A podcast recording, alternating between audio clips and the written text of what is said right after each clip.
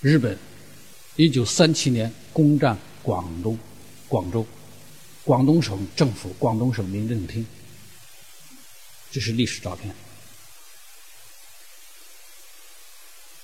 我也看到了日本测绘的，就是翻印的啊，广州市地图，一比五万广州市地图，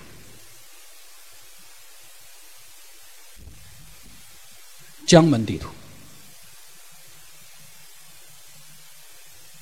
汕头地图，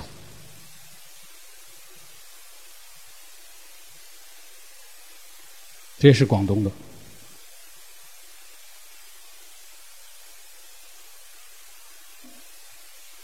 古井等等吧，这里头我想多说一句，就是说，日本对广东人的看法。日本的兵要地制中，什么叫兵要地制？就是用兵之教。日本对我们全中国全各个省都编写有厚厚的兵要地制，山有多高，水有多深。啊用战打仗的观点评述这个省的地形、山川、地貌，啊，航空、通讯、交通、卫生、宿营条件等等，啊，这些资料都有记述，详细不详细？不详细，啊，他毕竟是侵略者，很多东西他不一定那么清楚，但是这里头还有一个什么呢？他对于当地的老百姓，对于当地这个人民群众这个特性，他有都有技术。日本的，刚才我提到了，开头的时候讲地形学的时候提到了步兵操点，那是他大队以下，啊，连队以下、团以下作战训练的指导方针。那么。团以上就是连队、旅团、师团的的这个作战方针，叫野战要务令。野战要务令里头，里头有谍报，也就是情报。第一条就是战区、战场老百姓的特性、民族特性。这里头呢，我看到了广东的。一九三三年十月，日军参谋本部印发的《南支啊，就是南中国南支兵要地质军用资源概述》里头讲到，他对于第一，广东人清洁霸气，与北方人比，容易激动，易激动，而且反抗排他。进取，啊，有优点，有优点，也有缺点，排他，啊，进取。第二，广东人比较实干。国民革命日俄战争以来，革命举事失败何止十次，啊，反之，北方人喧哗口论而已，啊，就是北方人嘴上嘴头劲大。意思就是这个，广东人赤足劳动者就是光着脚的，这是劳动者，勤勉能吃苦。第三，排外排日，啊，气势横溢，其习性深刻。广东人习性勇敢，富有气魄，性慷慨。又广东人呢，自尊心强，气量小，偏狭。有炽烈的排他性。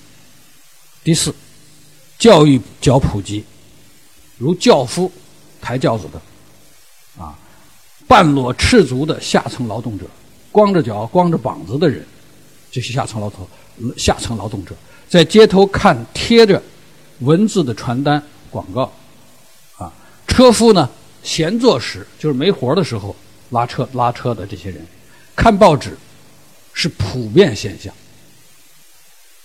对广东人的统治指导方面，就是日本人，就是对广东人的统治，占领广东之后，对广东人统治指导方面，应对无知蒙昧的中国人要深虑啊，否则会失策。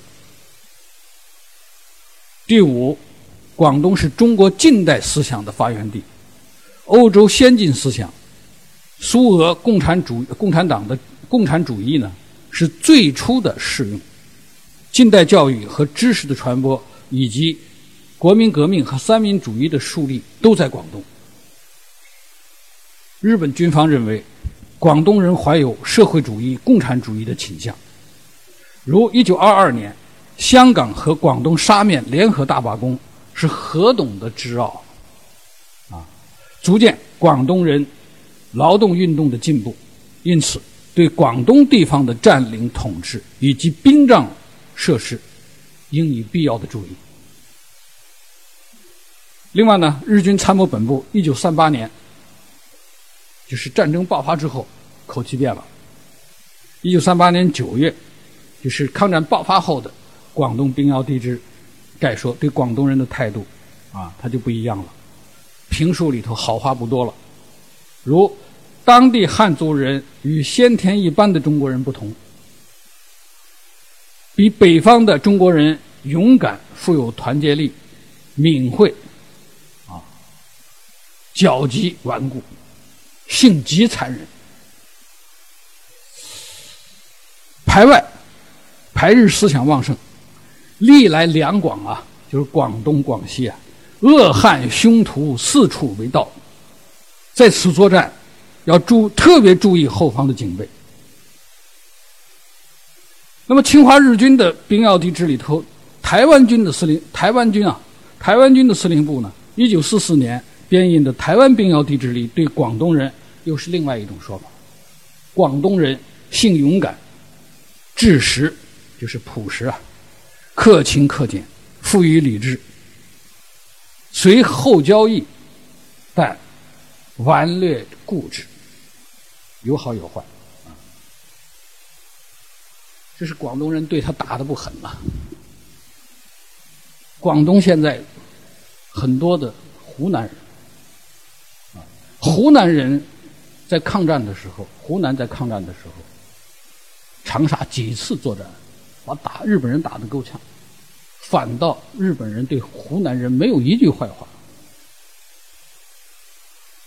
我们现在说到军用地图，我讲两个事情，讲两个例子。一个呢，我身后这位将军是赫赫有名的陈赓大将，啊，他当时在神头岭，奉刘帅的命令，在神头岭设伏，打击日本人。这幅就是神头岭的地形图。陈赓大将说：“你们谁到前线去看过神头岭设伏啊？刘帅命令在这个地方啊，韩长公路啊，这是一个非常从地图上看是非常有利于呃有利的设伏的地域。韩长公路，两山夹持。”啊在两山间通过，这是非常有利的设伏地形，理想的设伏地形，准备在这打。陈赓就问三八六旅旅长陈赓，就说：“你们谁到前线去看过？”都说没去过。陈赓说：“地图不可信，国民党的地图不可信。我们到前面去看，到前面一看，这公路根本不在山谷底下，在半山腰。”就这么打，陈赓说：“就在这儿打，为什么？敌人想不到我们会在这个暴露的地形上设伏，打赢了。地图的错误啊，过去叫无巧不成书啊，现在是无错不成书。地图也有错误，尤其是国民党的地图啊。我曾经拿我们宁夏的贺兰山的国民党画的贺，就是贺。”绘制的六盘山地图，跟现地就是用这个这个对照，根本对不上。不知道那个时候那些将军们怎么利用这些地图打了胜仗。这就是地图错误，我军啊打胜仗的一个例子。下，这是这个神头岭伏击啊，陈赓大将缴获的日军的军刀、军大衣和军帽，旁边是他的参谋长，啊。几十年之后，陈赓大将的儿子到我家去，和我也是一左一右，也是一幅照片。我说我真想当你的参谋长啊！他说去，他说，呃，绰绰有余，但是我的岁数不行啊。刚才是共军、共产党的部队，八路军地图的错误打胜仗的例子。现在讲讲国民党，这个帅哥张灵甫，大家可能知道他。哎，他在这个，这是也是一幅错误的地图。当张灵甫当时在这个方向，哎，那个谁？薛岳将军呢？所谓的天炉战术，诱敌深入。到了这一带，地图错误，日军拿着这个错误的地图，走错了路，指北针还失灵。为什么指北针失灵？这一带地下有铁矿，指北针有失灵，活该他倒霉啊！地图错误，是这是一个师团陷入了国民党军队重围，几乎全歼。所以说，这一是国共两军啊地图的错误大胜。还有一种地图啊，叫兵要地质图，也叫兵要地图。什么叫兵要？我刚才讲了，用兵要兵要用兵之要。这个普通的地图大家看，刚才已经看到了，就是地名地形，但是兵要地图不一样。他用这是日本的兵要地图，用红色的和蓝色的注记，红色的是地形，比如山有多高，我在这个山山上山顶上通视展望，我能看到的和看我看不到的的地形，还有道路、桥梁是否可以通行汽车，哪儿步兵能过，哪儿骑兵能够通行。等等吧，水井，水井的水量，这些，它都是用文字进行记述，就所谓的兵要地图。这幅图呢是河南的，啊，我找到了河南的地图。这样的地图，我们刚才说了，首我军首战平型关，一五师师长林彪。首战平型关就缴获了日军绘制的山西的兵要地质图。这幅图呢，上面有那个谁，在这个抗日战争博物馆展出。这幅图上头有周恩来的签字，用平型关缴获的日军地图送给了国民党的高官。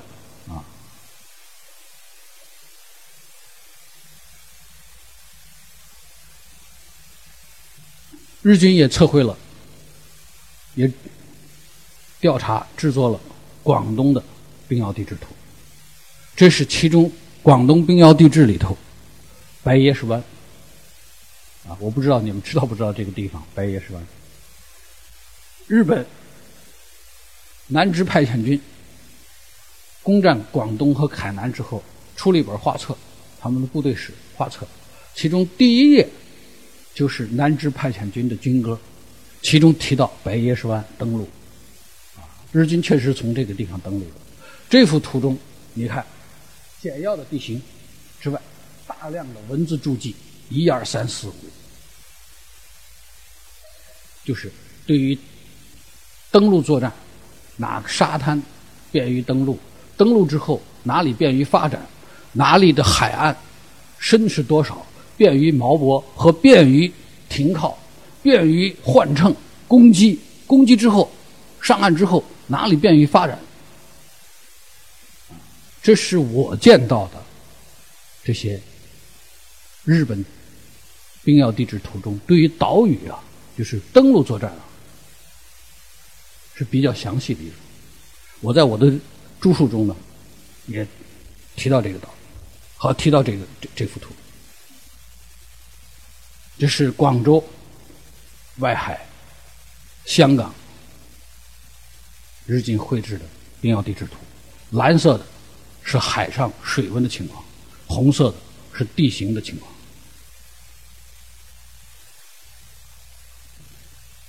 广东的铁道图，它有注记，涵洞机车数量啊等等。它不光是对广东啊，对中国很多的战场都有兵要地质图，它是供高级司令部策划战役用的。这是山西的兵要地图，五十万分多。山西的，它里头有很多的这个打着叉叉格子的这个，就是步兵不能通行的地方。啊，看来就是说，他对山西啊，就是太行山地区啊。八路军这个活动地方，他调查的也是比较仔细，所以说陈赓大将指示侦查人员，一九四一年的训令中，对于兵要地质，啊，要从山西开始讲，对我们的侦查人员讲兵要地质。这是日军刚幺六零幺部队啊，就是调查绘制的云南蒙自的兵要地质图。当面就是越南。它的兵要地质图中还有很多的什么呢？符号，这是日军的兵要地质符号。因为有的地方，比方说机场啊、水井啊等等啊、桥梁啊，你用文字去记述非常麻烦，一个符号画到那儿就知道了。啊，我原来以为就说是日军。这种兵要地质符号啊，非常的详细，啊，后来我看到了国民党军的国防部啊编印的这个兵要陆军兵要调查法，国民党的军用符号比日军的还要多，还要仔细，而我军的中国人民解放军的比国民党的还要详细。我曾经看到过我军的兵要地址，就是陈赓、李克农。手下的这帮五六十年代他们编写的这个兵要地址，比日本人详细的多。你不要以为日本人特别详细，日本人的错误很多的，他在兵要地址中的错误、地图中的错误比比皆是。这就提醒我们什么呢？保密依然重要。不要以为现在就说是日本人小日本什么都知道，未必。他最近还。这近些年来还派人到中国来搞测绘，偷偷的搞。我们发现了不少。你像我举个例子，他的兵要地质中说日本人细。我刚前不久我到云南，就是考察，回来的时候从经过四川，四川的内江，我不知道你们知道不知道？现在这个地方四百万人口，一马平川，沱江啊。日军兵要地质图里头对于内江四川内江的判断是什么呢？它的宿营量、宿营能力，两个步兵两个大队，两千人，怎么可能啊？那么大的地方，怎么可能只宿营两个大队？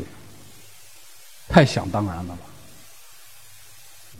还有。台湾兵要地质，日军搞台湾兵要地质。我前面讲了，日军对台湾曾经是什么呢？曾经测绘了六套地图，而是用现代的三角测量测绘的，现代手段测绘的六套地图。而且美军的地军用图就是根据台军的台台就是日本台湾的地图复制。这一图我发现了什么呢？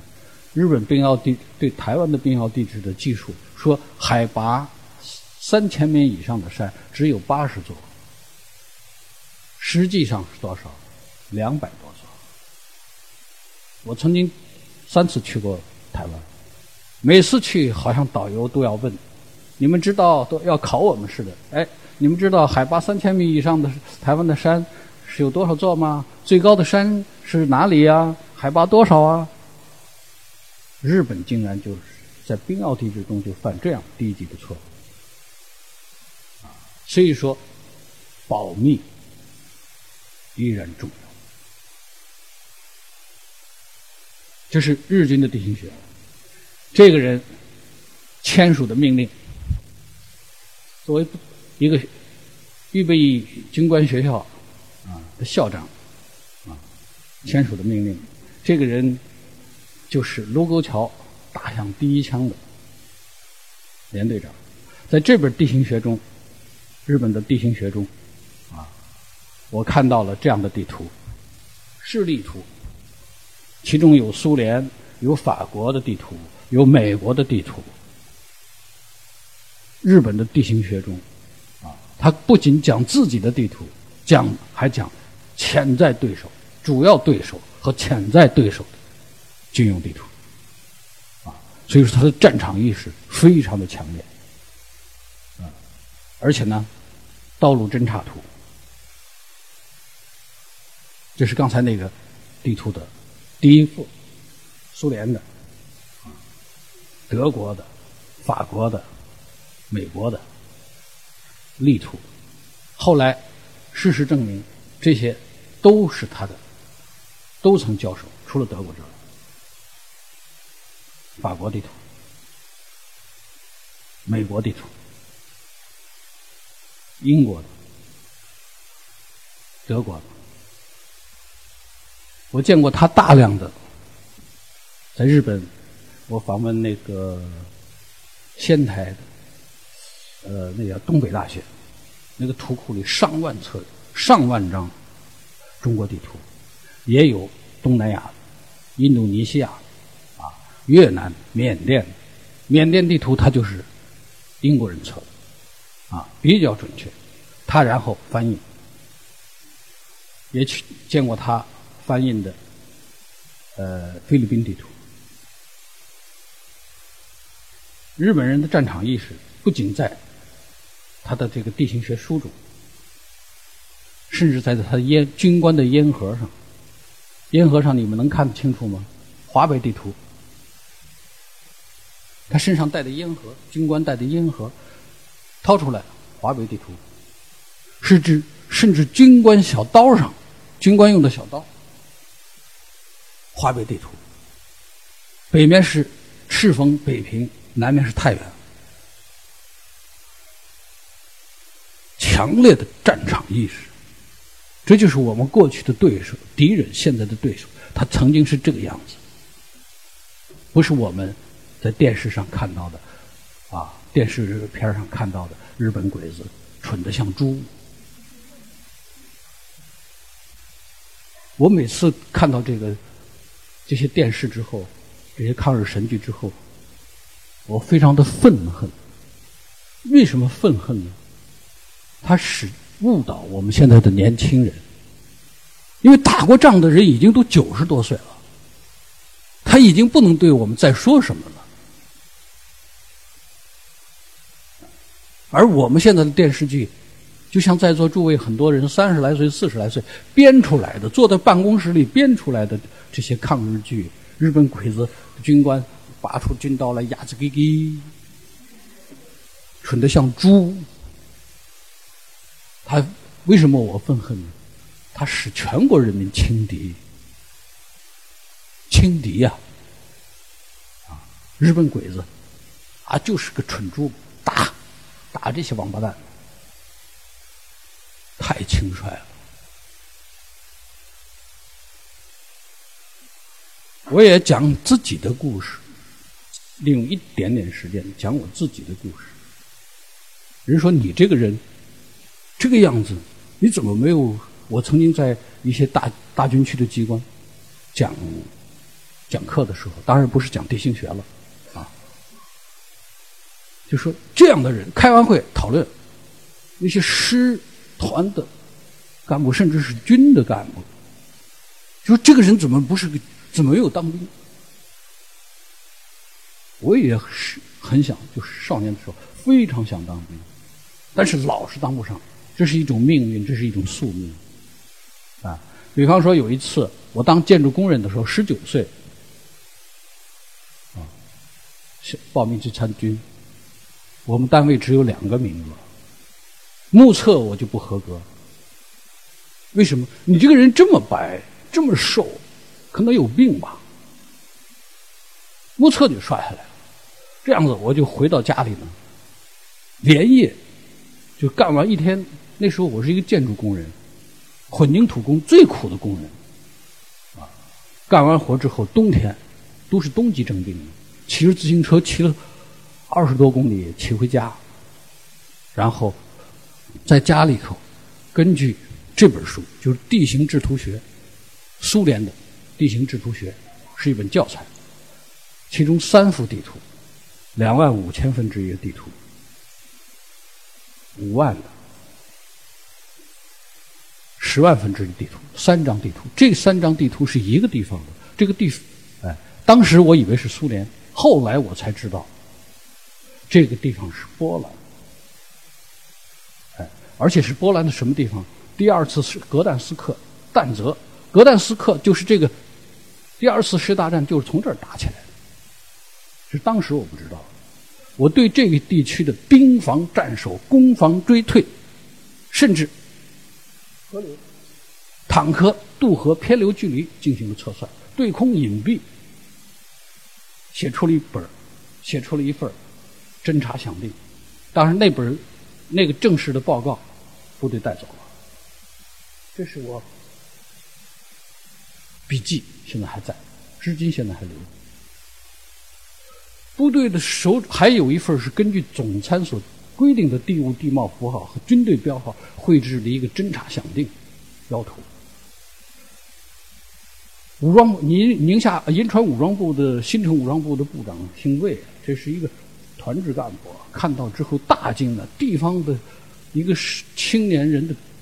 参谋业务作业，你哪是个兵啊？你哪？你这是个，你是个作战参谋啊！你这是，立刻抽出一张表来，快去体检。但是接下来就是发榜的时候，发入伍通知书的时候，没有我。为什么？两个名额，我们单位的两个名额。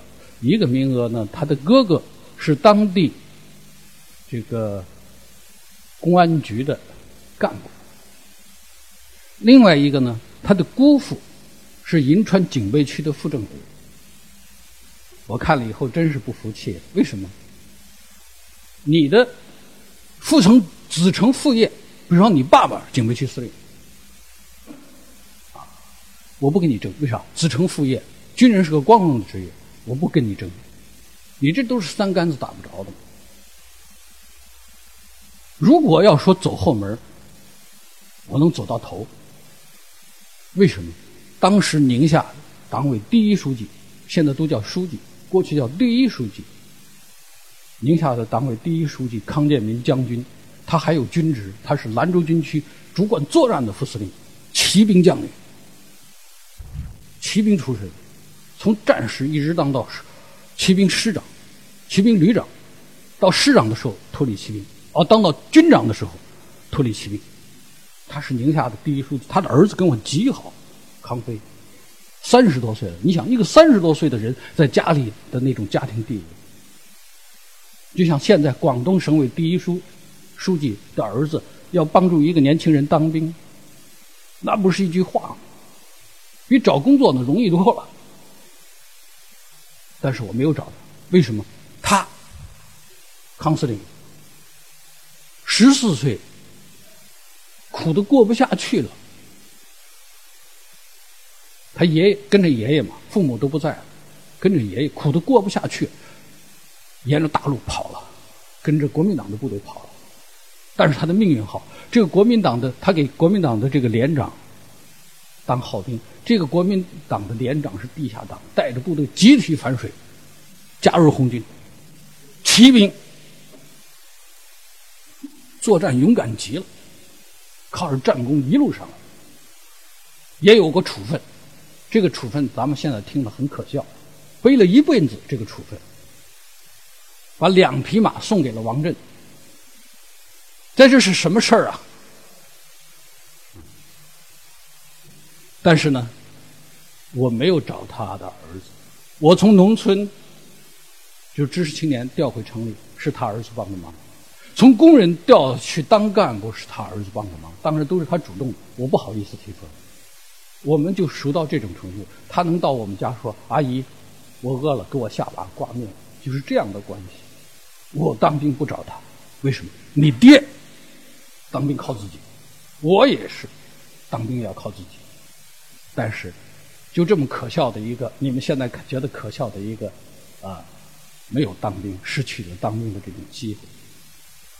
但是，对于军队的热爱，对于军事学术的执着。是我从一个预备役中校、上校到大校，在座可能有很多人当过兵，也可能有预备役军官。预备役军官提升的几乎是微乎甚其微的，因为给你一个预备军衔，你就预备着去了。当然，我三次晋升，这是一种什么呢？一种执着和热爱。我把这个故事在讲军事地形学的时候，给我的学生，同样就是给我们今天讲的这个，也讲给学生。我就觉得，在我们这个社会中，任何事情都有例外，只要执着。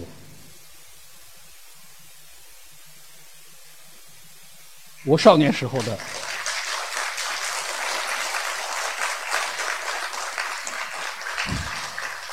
我少年时候收集的不同时期解放军的帽徽领章，啊，我就是想，虽然没有带在身上，戴在领子上，戴在军服上，一直戴在心上。